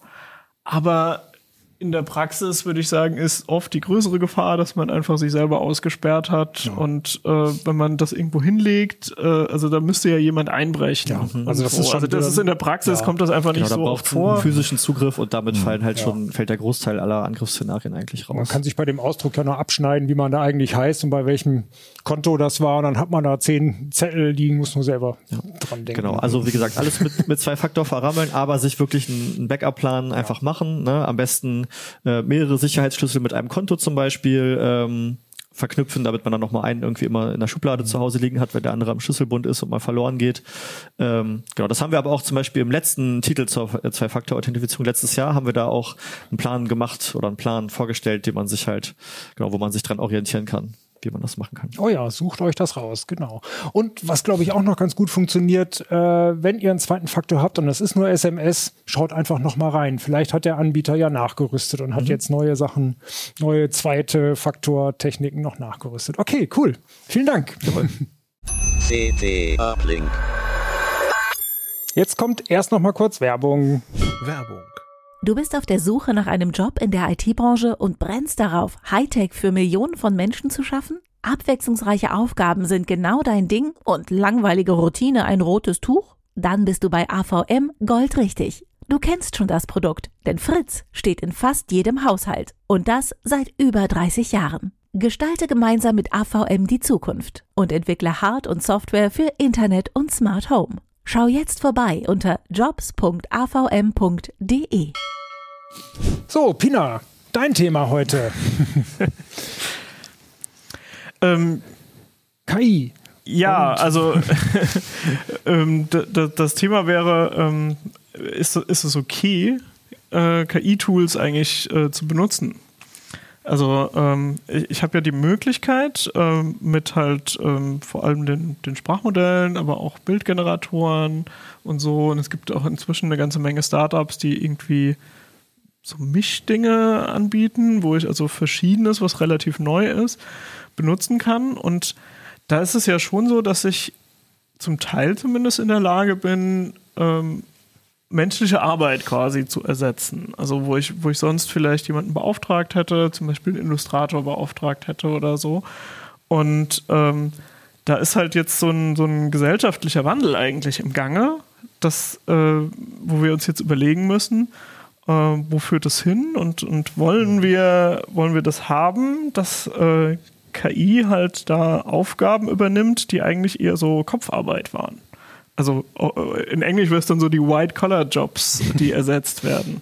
Ne, wir, wir kennen das von, von der Produktion, dass das äh, so die Blue-Collar-Jobs, also so die, die Leute am Band, die wurden immer mehr durch Roboter ersetzt und so. Da haben wir uns inzwischen schon dran gewöhnt. Hat ja auch gesellschaftliche Probleme schon ausgelöst. Und ähm, jetzt ist halt irgendwie neu, dass äh, so ein Effekt halt auch passiert bei, bei den Leuten, die eigentlich so Büroarbeit gemacht haben, die am Schreibtisch gearbeitet haben. Gerade wir als Journalisten überlegen natürlich auch viel hin und her. Wie wertvoll sind unsere Texte eigentlich noch oder unsere Videos, wo wir hier in schöner Runde sitzen? Wir hoffen mal, dass der CT-Uplink noch nicht so schnell von äh, Also- Deepfakes ersetzt werden kann. für den, für den Journalismus ist das äh, ist zum Beispiel eine, eine relativ entscheidende Frage. Es ist im Moment ja eine total naheliegende Idee eigentlich, zu sagen, ich, ich habe irgendwie ein Programm, so ein, so ein Crawler, der, der greift quasi die Inhalte von Newsseiten ab, äh, kann ganz viele automatisiert abgreifen, ist also super schnell, kippt einfach diese Texte in ein Sprachmodell und sagt dem Sprachmodell, mach mir eine Meldung, eine Newsmeldung über dieses Thema. Und dann fällt dann eine Newsmeldung raus, die kann ich auf eine Webseite packen, Werbung dazu. Und dann habe ich, ohne dass irgendein Mensch irgendwie einen Finger krumm machen musste, habe ich eine Newsmeldung. Und diese Newsmeldung wird ja, die sind ja inzwischen schon recht gut, die Sprachmodelle. Also die wird in 90 Prozent der Fälle oder so, wird die wahrscheinlich sogar ganz gut sein. Also das sind, das sind Infos drin, das können Menschen lesen, das ist in, in wahrscheinlich relativ fehlerfreier Fra Sprache geschrieben. Und es ist auch ein neuer Text. Es ist nicht der gleiche Text, es ist kein Urheberrecht drauf oder so, es ist nicht illegal, das zu machen. Aber es gibt keine Faktenprüfung. Das heißt, es könnte sein, dass das Sprachmodell da irgendwas dazu erfunden hat und das einfach nicht so stimmt. Dass er also nicht nur die Formulierung ändert, sondern auch mal so ein paar Zahlen verdreht. Genau, Oder, und Oder das Ironie ist so- nicht erkennt Ja. oder sowas.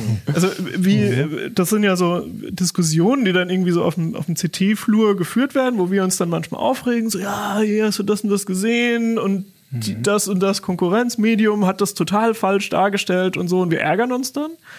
Aber äh, im Grunde genommen ist das ja was, also das gibt's ja immer mehr und bisher gab es ja kein System dagegen. Ne, Es war ja nicht, es war ja nicht verboten, dass irgendjemand einfach schlechte, schlechten Journalismus macht. Ja. Sondern man hat irgendwie darauf vertraut, dass es so einen marktwirtschaftlichen Prozess gibt. Also, also die Leute, die irgendwie schlechten Journalismus gemacht haben, einfach nicht erfolgreich sind, weil einfach die Konsumenten schlau genug sind, um zu sagen, ah, da gibt's immer nur Scheiß. Das, diese Webseite besuche ich jetzt nicht mehr oder so. Aber das wird ja auch weiterhin so sein. Ich meine, so passiert es teilweise jetzt ja auch. Es gibt ja zum Beispiel die Nachrichtenagentur dpa, das werdet ihr auch oft schon gelesen haben. Wenn dpa irgendwas raushaut, hat man das sofort in 20-facher Ausführung sowieso schon im Web stehen, wo die Leute, also wo die verschiedenen Nachrichtenmagazine, wie auch, Heise Online macht das auch, sich quasi die Nachricht nimmt, vielleicht die Überschrift anpasst und so die ersten ein, zwei Absätze ein bisschen kürzt oder umformuliert und zack, hat man dann auch ruckzuck 40 Mal die gleiche Wobei, Nachricht. wobei Web. da ist ja eine Zentralisierung dabei. Und äh, zum Beispiel, wenn auf Heise Online eine DPA-Meldung erscheint, dann ist das halt so, dass ähm, da gibt es halt einen Vertrag zwischen Heise Online und DPA, dass man also diesen Text benutzen darf. Aber es ist ja schon so, dass dann auch im Newsroom von Heise Online jemand drauf geguckt hat und sagt, ist das Quatsch und so. Also da ist immer so eine menschliche Prüfung einfach dabei. Und damit, äh, also wir, wir treiben halt schon Aufwand für die Richtigkeit. Ne? Das, das ist, ist uns halt wichtig. Und ähm, dadurch, dass halt weniger menschliche Arbeit reinfließt, senkt sich die Hürde ab für jemanden, der halt eventuell dann sagt, naja, ich kann es ja mal probieren. Ich habe jetzt irgendwie meinen Bot programmiert und der Bot macht das jetzt einfach und ich versuche jetzt irgendwie schnelles Geld damit zu machen. Und Und, und ein wichtiger Unterschied ist ja so eine reine Nachrichtenseite, die nur vor den Agenturen was postet. Die braucht ja trotzdem noch echte Menschen, die Geld kosten. Und so eine Nachrichtenseite, die dann KI umgebastelte Texte postet, die muss man ja eigentlich nur einmal aufsetzen. Das heißt, allein schon diese Prinzip Frage, nur einen Admin. genau, ob dieses Quatsch, äh, also dieses inhaltlich, ich sag mal ruhig, wertlose Konzept aufgeht, sind dann ja ganz andere Zahlen. Bei dem einen muss man immerhin noch, weiß ich nicht, fünf, sechs Leute äh, die, die den Gehältern zahlen und bei dem anderen nicht. Genau, also die, die, die Hürde für eine Art von Journalismus, äh, die eigentlich keiner will, die, die sinkt. Und ähm, ich habe halt an, an, also das ist das ist jetzt sozusagen unser Bereich, da, da- das betrifft uns, deswegen ist das irgendwie bei uns kochen da die Emotionen hoch, aber zum Beispiel bei Grafikern ist es natürlich dann das gleiche bei Bildgeneratoren. Dass die halt auch sagen, so, keine Ahnung, ich habe irgendwie Einnahmen halt gehabt, weil ich Stockfotos gemacht habe und weil ich irgendwie so Standarddinge illustriert habe, die zum Beispiel auf so Plattformen geladen habe, wo ich dann halt hin und wieder kauft dann jemand so eine Lizenz für so ein Bild. Und das ist ja auch was, lässt sich im Prinzip komplett automatisieren. Also es kann, es kann auch wieder jemand einen Bot bauen, der irgendwie so, so scraped, was sind irgendwie auf so Plattformen häufig gesuchte Begriffe und diese Begriffe einfach in einen Bildgenerator reinkippt und dann wieder die Plattform befüllt mit Bildern, die dann vielleicht auch gar keine Angabe haben, dass das von einem Bildgenerator stammt. Und im Moment ist es so, dass man das hin und wieder noch erkennen kann, aber die werden zum Teil so gut, dass es schwierig wird zu erkennen, äh, was sind generierte Bilder. Ja.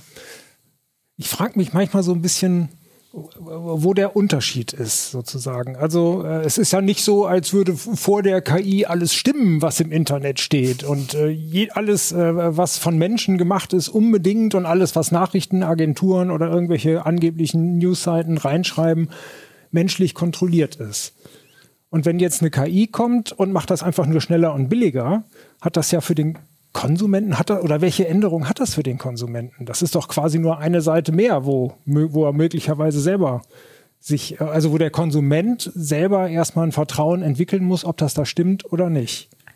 So, ich meine, wie, Ähm. lest, wie lest ihr? Schreibt es uns in die Kommentare. Ihr, Genau, also das lest- ist auf jeden Fall das, das, das ist oder ein Diskussionsthema und das würde uns voll interessieren, Ja. ähm, wie ihr damit umgeht. Ähm, also äh, in meinen Augen ist halt einfach die es ist, es ist wichtig, wie, wie, wie schwierig das ist, also wie, wie viel das dann kostet. Und äh, was ich halt bedenklich finde, ist, im Prinzip wird immer mehr Verantwortung auf den Konsumenten abgegeben.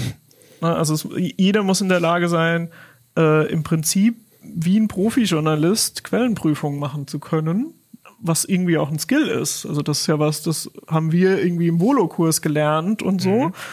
Ähm, und das ist etwas, was in Zukunft irgendwie jeder können muss, weil es halt wahrscheinlich immer mehr Quellen geben wird, Ja. wo Quatsch steht.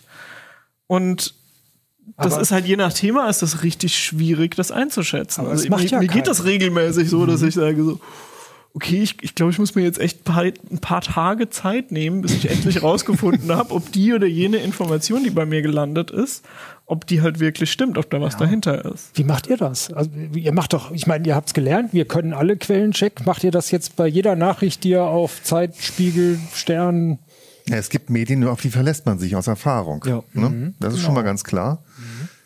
Und ähm, bei unbekannten Medien ist man halt sehr vorsichtig. hoffentlich. ja, Ja. ja. doch, würde ich sagen. Also das ist ja irgendwie, mein Gott, wir machen das alle jetzt nicht erst seit gestern und äh, ist ja schon so ein bisschen in Fleisch und Blut übergegangen. Würdet ihr aber aus Konsumentensicht sehen, dass durch KI geschriebene Texte da eine, eine neue Art von Problem für euch als Konsument, als Leser entsteht? Wenn du es nicht weißt, dann sowieso nicht. Und äh, ansonsten hast du das, ich glaube, wenn du eine Seite liest oder permanent liest, die permanent irgendwie nur KI-generierte Texte hat, dann wirst du ja irgendwann merken, aufgrund deiner Erfahrung, ob das einigermaßen passen kann, was die da schreibt. Und wenn nicht, dann wirst du dann wieder weggehen. Ohne irgendwem Bescheid zu sagen, natürlich. Das heißt, diese Seite wird weiterhin da sein und wird, da wird der nächste drauf äh, kommen und so weiter und so fort. Dann wäre der Unterschied nur, dass mehr solcher Seiten existieren können, genau. weil sie äh, billiger herzustellen sind. Also ich sehe halt eine Gefahr darin, ähm, Menschen neigen dazu, dass äh, wenn eine Information an mehreren, also wenn, wenn sie ihnen irgendwie in verschiedenen Kontexten begegnet sind und dann neigen sie dazu, das irgendwann zu glauben. Und äh, das, also so, so, so ein Beispiel ist zum Beispiel dieses, ähm, angeblich würde man im Jahr sieben Spinnen im Schlaf einatmen oder so. Und äh, soweit ich weiß, ist das irgendwie, stammt das, glaube ich, von der Psychologie-Vorlesung, wo ähm, äh, das irgendwie eine, eine Professorin war, die dann das als Beispiel benutzt hat mit, ich kann euch irgendwie Quatsch erzählen. Und das ist aber, weil es irgendwie gerade so plausibel genug ist, dass man das glauben könnte, könnte das hier irgendwie die Runde machen. Und dann haben wohl die Studenten aus der Vorlesung haben das so ein bisschen rumerzählt, um auszuprobieren, ob das wirklich stimmt. Und anscheinend hat das irgendwie seinen Weg rund um die Welt gefunden und deswegen ist es jetzt jeder äh, jeder weiß das irgendwie, dass man dass man Sp- Spinnen verschlucken würde äh, und es stimmt wohl nicht. also keine Sorge mit, im Schlaf. Höchstens drei bis vier. Vielleicht ist es auch nur die genaue Anzahl. nee, aber äh, das, das ist halt so ein Beispiel für, ne? Also wir wissen jetzt zum Beispiel die, die, diesen Punkt, das wissen wir alle nicht, aber wir haben das alle schon mal gehört und deswegen sagen wir alle, oh ja, das könnte ja doch sein. Und äh, das ist halt so ein bisschen die Gefahr, wenn dann sozusagen die KIs voneinander abschreiben und dann steht plötzlich irgendein Quatsch an fünf Stellen. Dann kann es natürlich sein, dass Leute, die eigentlich sonst auch gar nicht so schlecht darin sind, äh, Quellenprüfung zu machen, fallen dann irgendwie da drauf rein, weil sie einfach sagen, ja, das ist jetzt irgendwie schon so oft aufgeploppt. Und ich habe halt nicht wirklich gesagt, so, ich, ich muss mir das voll, ich muss mich das voll fragen, sondern ich habe halt irgendwie in meinem Alltag äh, ist es so am Rande gewesen, war nicht wirklich der Fokus meiner Aufmerksamkeit und dann, keine Ahnung, kommt bei einer Party das Gespräch drauf. Und das ist das erste Mal, dass ich mich so richtig mit dem Thema beschäftige. Aber irgendwie habe ich ja doch im Kopf so, ah, das habe ich schon ein paar Mal gesehen, das stimmt bestimmt. Ja. Und, und der Effekt tritt dann natürlich vor allem auf, wenn die Suchmaschinen selber anfangen, KI-generierte Antworten zu geben. Das haben Google und Microsoft ja vielleicht vor. Das heißt, wenn man bei Google irgendwas eintippt, Ne, bis jetzt ist man gewöhnt, mein Gott, ja, der erste Treffer ist Wikipedia, wird schon ungefähr stimmen, was da drin steht. Aber dann ist der erste Treffer eben das, was Google sich da per KI zusammengesponnen hat. Und die zweite, dritte, vierte Treffer sind vielleicht diese KI-generierten News-Seiten, von denen Google diese Falschinformationen sich zusammengesucht Also hat. ich, ich gehe sehr davon aus, dass das beim, beim KI-basierten Suchen schon so ein bisschen in die Richtung gehen wird, wie, also wo man den Ansatz beim Bingbot schon sieht, äh, der ja im Grunde genommen ähm, KI-mäßig Keywords extrahiert, die dann in die traditionelle Suche kippt, dann die Suchergebnisse nimmt, die quasi dem Bot wieder zu lesen gibt und dann schreibt der darüber. Eine kleine Zusammenfassung.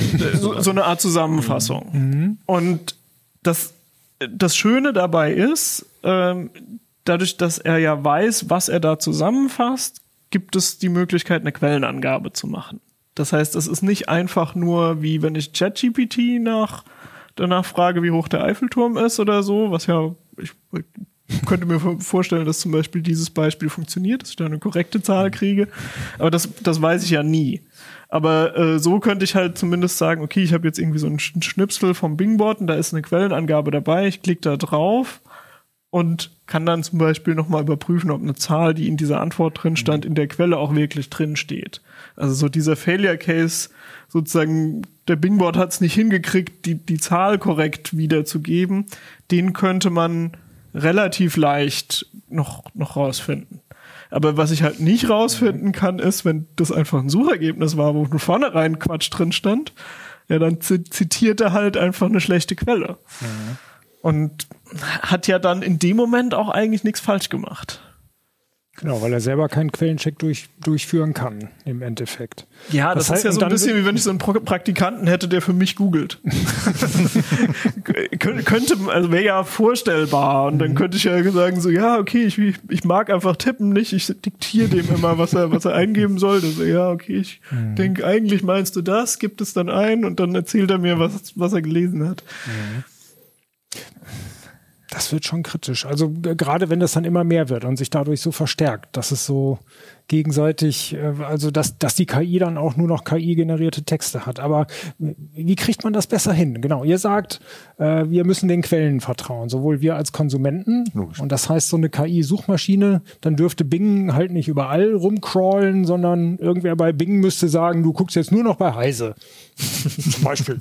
Also ähm, ein, ein, ein Stück weit ist, glaube ich, ähm, also das, was, was wir oft machen bei der CT, ist ja einfach wirklich messen, also selber Messwerte erzeugen. Und das ist, glaube ich, etwas, das ist für jeden eine gute Idee. Also wenn es irgendwas ist, wo du sagst, ich kann etwas leicht selber messen, in irgendeiner Form, also jetzt auch ruhig im weiteren Sinne, dann würde ich sagen, da- das ist was, was sich Leute gerne angewöhnen sollten. Weil das ist ja quasi, da brauche ich keine Quellenprüfung. Da habe ich, da habe ich selber die Informationen gefunden und so. Es, es ist nicht notwendig, dass ich irgendjemandem vertraue. Das ist quasi die, die, die, die höchste, die, die, Ja. die, die beste Qualität sozusagen, die ich äh, an, an Sicherheit bekommen kann für die Info. Und danach ist es halt so, dass ich versuchen kann, irgendwie so eine Hierarchie zu bilden und zu sagen, okay, ich gibt, es gibt irgendwie gewisse Quellen, die haben halt viel Vertrauen verdient, äh, was die sich hoffentlich dann erarbeitet haben und andere äh, ein bisschen weniger. Und dann versuche ich, keine Ahnung, auch so ein bisschen Crowd Intelligence oder so, also dass ich sage, okay, es ist schon auch ein Hinweis, wenn zum Beispiel mehrere Quellen auf das Gleiche kommen. Und ähm, Das ja, ist, das ist ja so- ungefähr das, wie man jetzt auch mit News umgehen sollte, zumindest. Also mindestens mal bei mehreren lesen und dann gucken, welche sind vertrauenswürdig. Genau, und äh, was ich halt schade finde, ist, ähm, eigentlich, eigentlich wäre es schön, das ist, das ist sehr aufwendig, das zu machen. Es wäre sehr schön, wenn die KI das könnte. Ne? Also das, das sowas, das würden wir eigentlich sehr gerne abgeben. So ein, ja hier, ChatGPT, mach mal für mich eine richtig aufwendige Quellenprüfung. Ich habe diese Info, stimmt die?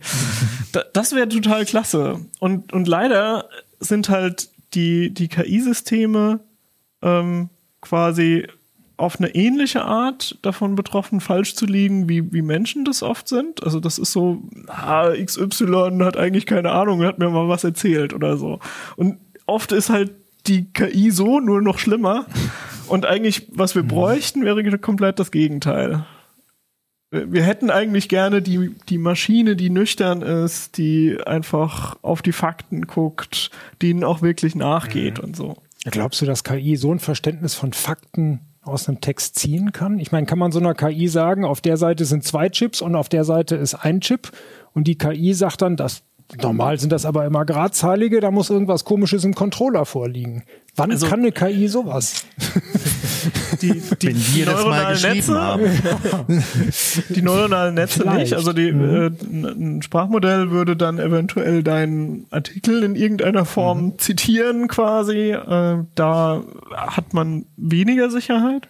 Aber ähm, es gibt halt diesen ganzen Forschungsbereich regelbasierte KI, ähm, die also da gibt's diesen Knowledge Graph, den, den Google verwendet. Äh, Semantic Web wird sozusagen gerne als Datenquelle für solche Modelle verwendet. Ähm, IBM hat mit Watson da, äh, die haben- waren leider irgendwie nicht so gut darin zu erklären, wie sie das eigentlich genau machen, aber die haben da so. Hätten sie mal eine KI so ein erklären lassen sollen.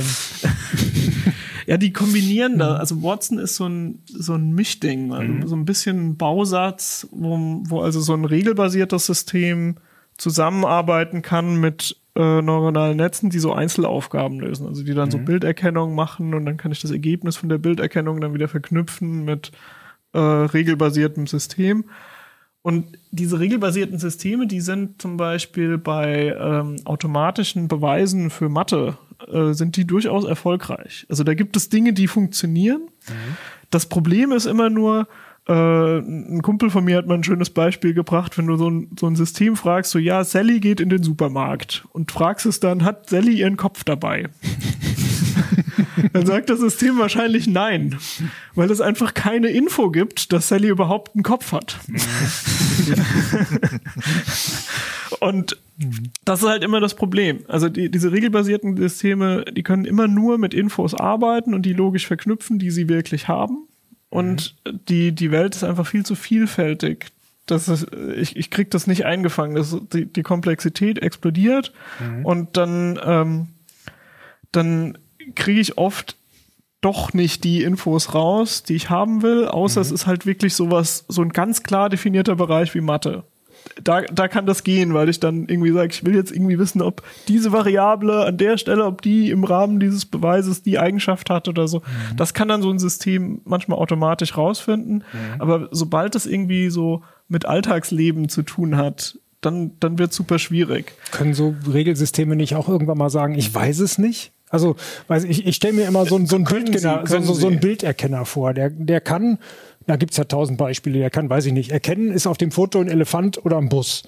Und das kann der super schnell und super präzise, aber man kann dieses Ding verarschen, indem man zum Beispiel einen Bus hinstellt, wo ein Foto von einem Elefant draufgemalt ist. Und da muss doch so ein Regelsystem sagen, Weiß ich nicht. Oder beides oder unklar. Aber nicht, dass er dann sagt, mit 51 Prozent ein oder 50,5 Prozent Wahrscheinlichkeit ist es das und mit 49,5 Prozent Wahrscheinlichkeit Also, das. die, Also die, die regelbasierten Systeme würden tatsächlich einfach sagen, das weiß ich nicht. Also die würden sozusagen einfach keine Ausgabe machen dann. Und bei neuronalen Netzen kann ich das auch machen. Also ich kann auch sagen, ähm, ich, ich zeige zum Beispiel nur Ergebnisse an, wenn äh, so ein Classifier eine gewisse Sicherheit hat. Und da die üblicherweise so eine Art Wahrscheinlichkeit, also das Ergebnis hat das Format von der Wahrscheinlichkeitsverteilung, es ist nicht wirklich eine, aber ähm, wenn ich dann sage, ich will zum Beispiel 90% Sicherheit haben als Mindestmaß, dann kann ich das einstellen. Ich kann dann sagen, wenn keine Klasse 90% Sicherheit erreicht, dann zeige ich auch lieber nichts an. Oder ich kann das sogar darauf trainieren, zu sagen, ich mache eine extra Klasse für ich weiß es nicht. Und dann, dann geht das auch. Aber dann muss das natürlich auch wieder entsprechend gut im Datensatz drin sein. Und bei den neuronalen Netzen habe ich halt das Problem, immer wenn es irgendwie out of distribution ist, also wenn, wenn Daten sich nicht als Interpolation von Trainingsdaten darstellen lassen, sondern irgendwie was ganz anderes sind. Dann Elefant, passiert, der auf dem Bus meistens, drauf sitzt. Dann passiert meistens irgendetwas. Ne? Also, was war das? ich habe zum Beispiel mal ein Beispiel gesehen, da ist irgendwie ein Auto in den Pool gefahren. und dann haben sie da so einen Classifier genommen und das war halt auch, da kam völliger Quatsch raus, weil das einfach eine total ungewöhnliche Situation ist, dass ein Auto mal in den Pool fällt. Und da kann man nicht erwarten, dass dann so ein, so ein Bilderkennungssystem eine sinnvolle Aussage macht, weil das ist ja einfach, gibt es im Prinzip keine Datenpunkte dazu. Und wir als Mensch, wir können ja ohne weiteres sagen, da ist ein Auto im Pool. Wir können sogar sagen, das sieht nach einer Photoshop-Montage aus, wo einer ein Auto auf einen Pool gesetzt hat oder, oder was auch immer. Oder wir können sogar sagen, da versucht einer eine KI-Bilderkennung zu verarschen, indem er das äh, irgendwie besonders zusammenmontiert hat. Wir können ja super viel Neues, nicht nur A Ja, und B also- und Nein, sondern super viel neue Sachen auch aus solchen Konstellationen rausfinden als Menschen. Der Knackpunkt an der Stelle ist, ähm, äh, gelingt es, indem man die KI-Modelle skaliert, äh, gelingt es, also lernen die dann irgendwann selber, dass das Auto und der Pool, dass das irgendwie zwei Sachen sind und dass es jetzt besonders ist, dass genau diese Kombination vorkommt und so. Also so ähnlich wie das wohl ein Mensch machen würde. Das könnte sein. Es könnte aber auch sein, dass da noch was fehlt. Also, dass, dass die halt doch eigentlich mehr so, ja, halt Statistiksysteme sind und es ist irgendwie doch so eine Art Interpolation und so. Und wenn es dann halt out of distribution ist und dann kann man einfach nie erwarten, dass da was Sinnvolles bei rauskommt. Und das ist im Moment wirklich schwer abzusehen, sozusagen, wo geht die Entwicklung hin? Weil wir haben, wir haben halt schon Systeme, die haben, die haben viele Neuronen, aber viel, viel weniger als ein Gehirn immer noch. Also das sind noch Größenordnungen dazwischen. Und deswegen gibt's halt manche Leute, die dann sagen, ja, wir müssen das einfach auf Hirngröße bringen, dann, dann wird es bestimmt auch so schlau sein wie ein Mensch. Und äh, andere Leute sagen dann, nee, wir, wir müssen, ähm, wir müssen noch was Zusätzliches erfinden. Also irgendwie die, die KI-Modelle müssen besser darin werden, quasi solche Einzelsachen wie Pool und Auto als Einzelsachen, die getrennt voneinander sind, irgendwie zu begreifen. Ähm, da äh, gab's, also ich habe, ähm, es war eigentlich eine ganz schöne Sache. Äh, es hat sich ein Wir Autor müssen- bei mir gemeldet. So langsam zum Ende kommen, weil gleich fangen die Das- das ist. Literaturverweis. hier Neben. sonst, Literaturverweis. sonst können wir nicht Ein. Autor hatte sich bei mir gemeldet und, und wollte quasi diese These vertreten, wir müssen nur skalieren und wenn das auf Hirngröße kommt und dann wird das alles schon. Und ich habe vehement in der in der E-Mail dagegen argumentiert, so nein, ich will nicht, dass es in der CT so steht und so und dann habe ich halt gemerkt, nee, eigentlich ist das halt meine Meinung und äh, dann dachte ich, das ist eigentlich voll, voll die interessante Sache, einfach auch darüber zu diskutieren. Es ist halt noch nicht erforscht, wie es wie es jetzt im Endeffekt rauskommt. Und da gab es äh, einen Artikel zur Skalierungshypothese, wo wir also dann sozusagen gleichberechtigt nebeneinander diskutiert haben. Pro und Contra sozusagen. Pro und Contra. Also er, er hat gesagt, äh, skalieren auf jeden Fall, das, das wird schon. Und ich so, oh nee, wir müssen da noch Dinge erfinden. Und ähm, den, den gab's in CT 23 oder so. Das ist ein bisschen her, ja. Findet Also letzt, Ende letzten Jahres war Mhm, der. Genau, super spannend. Und wir werden irgendwann in ein paar Jahren wissen, wer recht hatte, vielleicht oder vielleicht Die, auch die letzten Ergebnisse äh, gehen eher in die Richtung, dass er recht haben könnte, aber Oh, es ist noch nicht geklärt. Ich, ich bin noch nicht ganz abgerückt von meiner Meinung. Aber spannend, also ich sehe momentan große Probleme in der KI, da haben wir jetzt drüber geredet, dass man dem Ergebnis nicht vertrauen kann. Dann wäre es doch eigentlich Quatsch, die wichtigen Sachen der KI zu überlassen. Na, warum soll genau dann die KI, die es nicht so gut kann, warum soll die dann Texte schreiben und schöne Bilder generieren? Sollen wir die KI nicht lieber Dinge tun lassen, die sie gut kann und, und die uns dann entlastet, damit wir unsere Kreativität in Texte stecken können oder in schöne Bilder? Ja, Dann soll also- die einfach unsere, weiß ich nicht, unsere E-Mails beantworten und den Spam aussortieren oder sowas. Also äh, ich, ich glaube, dass es also an, an solchen Stellen ist das ist das schon spannend. Also äh, ich kann ja sowas machen wie ähm, keine Ahnung. Ich habe irgendwie ich reg mich über einen Kollegen auf und ich könnte theoretisch einfach so eine ganz wütende Mail äh, könnte ich tippen. Die würde ich ja normalerweise nicht abschicken wollen, weil ich ja mich nicht wirklich mit dem Kollegen streiten will. Dann könnte ich zum Beispiel die nehmen in ChatGPT reinkippen und ChatGPT sagen, formulier mir das nett um. und Das das, ist was, das, das kann gut sein, dass, dass sowas äh, gut funktioniert. Okay. Und ich glaube, an so einer Stelle ist es auch unterm Strich äh, total was Gutes, weil Mhm. ich vielleicht ein Bedürfnis hatte, in dem Moment erstmal einfach sozusagen meine Gedanken irgendwie aufs Papier zu bringen. Mhm. Und dann ist das aber noch nicht in der richtigen Form, dann hilft mir die KI einfach, um schnell dahin zu kommen. Und der Anspruch an der E-Mail ist ja auch nicht der gleiche wie jetzt bei einem Artikel. Ja. Und Also mir selber würde es vielleicht helfen und vielleicht auch vielen anderen Autoren vor dem weißen Blatt, wenn man einen neuen Text anfängt, ist immer blöde. Und viel schneller ist es, aus einem schlechten Text einen guten zu machen. Also lässt man ChatGPT einfach einen schlechten schreiben, den man zu nichts anderes nutzt, außer ihn gut zu machen. Also Dazu für, müsste ChatGPT erstmal Messergebnisse haben.